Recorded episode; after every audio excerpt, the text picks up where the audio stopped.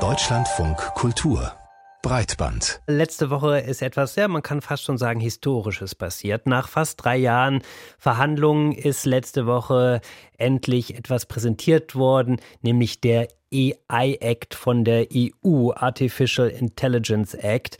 Und dieses Gesetz, das soll so ein bisschen ein Vorreiter in Sachen Regulierung von künstlicher Intelligenz sein. Ja, auch weil es tatsächlich wirklich weltweit das erste Regelwerk für künstliche Intelligenz ist. Aber wie das eben so ist, während die einen sich jetzt freuen, mehr Bürgerrechten da ein Anliegen ähm, untergebracht zu haben, als ursprünglich das mal angedacht war und sogar auch von einem historischen Papier die Rede ist, waren die anderen bereits davor, dass dieses Regelwerk vielleicht dafür sorgen wird, dass dann etliche Start-ups dann wieder abwandern werden in Länder, wo KI eben bislang kaum Auflagen unterliegt. Wobei man ja auch sagen muss, dass der Act so so wie er jetzt auf dem Papier steht, noch gar nicht fertig ist. Es gab bislang eine politische Einigung. Der Text muss aber auch vom Parlament und vom Rat verabschiedet werden, bevor er dann tatsächlich so als Gesetz in Kraft tritt. Wobei das auch wiederum nur als Formalie gilt. Viel mehr Arbeit wird aber noch die technische Ausarbeitung der einzelnen aufgeführten Punkte sein. Da muss noch einiges hineingesteckt werden und das könnte noch mal eine ganze Zeit lang dauern. Svenja Hahn, die sitzt für die FDP im EU-Parlament und äh, sie war bei den Verhandlungen über den AI-Act auch dabei.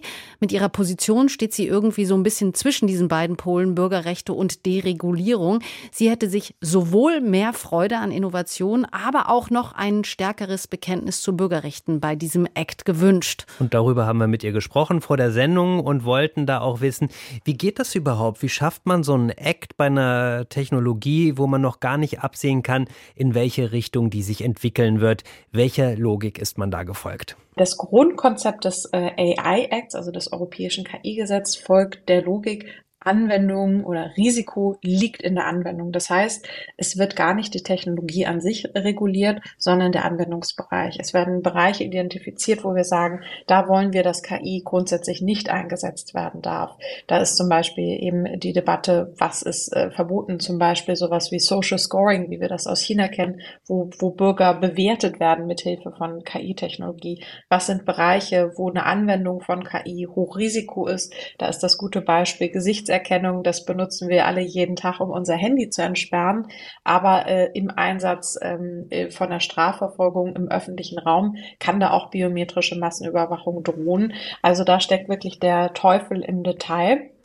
Sie haben gerade gesagt, Ihnen lagen da besonders die Bürgerrechte am Herzen, aber die FDP hatte ja auch so ein bisschen Sorgen vor einer Überregulierung. Nun erleben wir aber auf der anderen Seite auch, dass vor KI-Technologie gewarnt wird. Selbst Sam Altman, der Kopf hinter ChatGPT, der spricht von einem Auslöschungsrisiko für die Menschheit. Besteht dann die Gefahr nicht eher darin, dass zu wenig reguliert wird mit Konsequenzen, die wir eben jetzt noch gar nicht absehen können? Ja, ich bin immer ein bisschen skeptisch, wenn äh, gerade Tech-Unternehmen von Weltuntergangsszenarien warnen. Also ich glaube auch Unternehmen tragen da auch eine ethische Verantwortung für Systeme, die sie entwickeln. Grundsätzlich darf man nicht vergessen, dass KI eine Technologie ist. Künstliche Intelligenz ist ein Mittel auf einem Weg vieles ähm, in der Debatte, wo man sagt, oh, das könnte gefährlich werden, ist bereits verboten, egal ob mit künstlicher Intelligenz oder nicht. Deswegen glaube ich, müssen wir realistischerweise in den nächsten Jahren viele unserer Gesetze anpassen auf die technische Entwicklung. Überregulierung äh, ist in der Tat eine Gefahr. Wenn man eine Technologie jenseits von, von eines Risikos im Anwendungsbereich überreguliert, weil man sagt, ich weiß noch nicht, was passiert und im Zweifel ähm, schiebe ich schon mal präventiv Regeln vor, weil eventuell etwas Schlechtes passieren könnte. Das wäre dann massive Überregulierung und das würde dann vor allen Dingen auch bedeuten, dass in Europa keine Innovation äh, stattfindet. Und da haben wir in, in vielen Punkten sinnvolle Lösungen gefunden, wie wir damit umgehen, dass zum Beispiel äh, Transparenz hergestellt werden muss, Qualität von Trainingsdaten gesichert werden muss, dass zum Beispiel auch Diskriminierung weitestgehend ausschließbar ist ist. Ähm, also dass da klare Verantwortung geklärt ist für Hersteller ähm, solcher Systeme. Das halte ich für, für einen wichtigen Ansatzungspunkt. Und dann muss man eben gucken, wie wird das in der, in der Realität um, aussehen? Gibt es tatsächlich Gesetzeslücken? Wird man da noch nachschärfen müssen? Sie haben eben gesagt, äh, die Unternehmen müssen da auch Verantwortung übernehmen, aber es ist natürlich immer gut, das auch zu kontrollieren, ob sie das denn tun. Jetzt gibt es ja für Sprach jetzt gibt es ja für Sprachmodelle wie ChatGPT zum Beispiel doch eigene Regelungen. Da ist auch die Rede von Cybersicherheitschecks.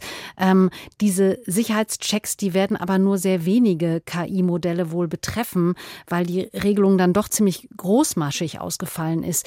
Wird denn mit diesem Act am Ende Sicherheit eigentlich nur simuliert? Wie sehen Sie das? Die Details stehen tatsächlich noch nicht fest. Das mag verwunderlich klingen, das ist aber äh, die Eigenart des Brüsseler Betriebs. Also es gibt eine politische Einigung.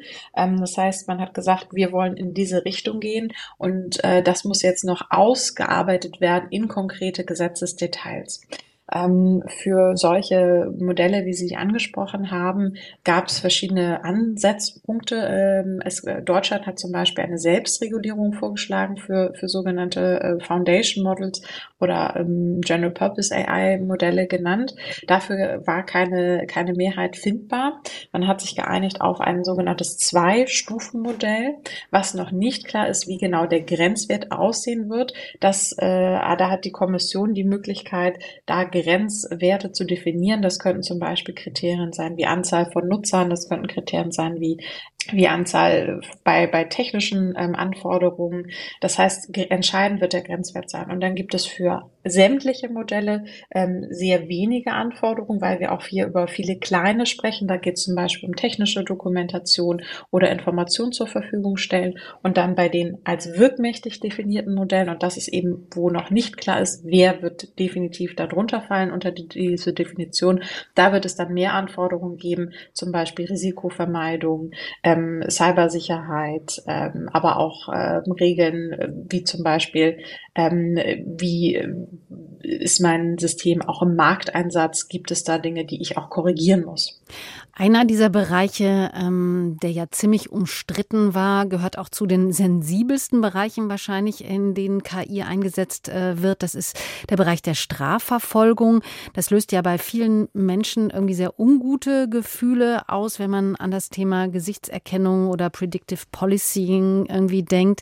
Ähm, allerdings war das so, dass nur die deutsche Regierung hier den Einsatz von KI unterstützter Gesichtserkennung tatsächlich komplett untersagen wollte. Und da ist jetzt so eine Art Kompromiss rausgekommen, der nun bei BürgerrechtlerInnen äh, nicht so besonders gut ankommt, denn der Einsatz von KI, der kann jetzt doch bei recht vielen Tatbeständen tatsächlich erlaubt werden. Also wenn wir an Umweltverbrechen denken, Drogen oder Menschenschmuggel wurden genannt oder auch bewaffnete Raubüberfälle oder Vergewaltigungen. Also ist das jetzt so eine Einführung äh, durch die Hintertür?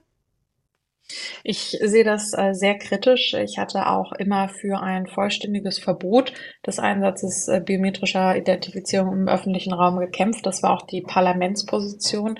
Ein vollständiges Verbot war aber gegen den Wind, Gegenwind der Mitgliedsländer äh, nicht erreichbar. Was uns gelungen ist, ist in der Echtzeitüberwachung eine nur sehr eingeschränkte Nutzung dieser Technologie zu ermöglichen. Das heißt, es darf nur gesucht werden zur konkreten Identifizierung gesuchter Person, also zum Beispiel Opfer von Entführungen ähm, ähm, oder Vermissten oder auch äh, Menschen, die konkret verdächtig sind im Zusammenhang mit schweren Straftaten, auf die es zum Beispiel eine Höchststrafe von mindestens vier Jahren gibt. Das heißt, es darf nur gezielt einzelne Personen in diesem Zusammenhang identifiziert werden, niemand anderes, äh, der auf diesem Bildmaterial ähm, ist. Das ist ein Erfolg, das ist eine Einschränkung. Allerdings aus meiner Sicht hätte ich mir ein Verbot gewünscht. Der Knackpunkt wird vor allen Dingen sein, wie wird der Umgang mit Videomaterial sein. Das ist das sogenannte äh, Post-Real-Time, also das zeitlich nachgelagerte. Da brauchen wir mindestens die gleichen ähm, Maßnahmen, die gleichen Einschränkungen für die Echtzeit, damit es eben nicht eine zeitlich nachgelagerte biometrische Massenüberwachung gibt. Und da wird es jetzt vor allen Dingen darauf ankommen, dass wir im schriftlichen Text diese, diese Regeln, diese Einschränkungen auch fixieren, dass es eben nur um eine gezielte Identifizierung einzelner konkret verdächtiger Opfer oder vermisster Personen geht und nicht jeder unbescholtene Bürger überwacht und verdächtigt werden kann bei kleinsten Ordnungswidrigkeiten sagt die Europaabgeordnete Svenja Hahn von der FDP, die bei den Verhandlungen des AI Acts direkt mit dabei war.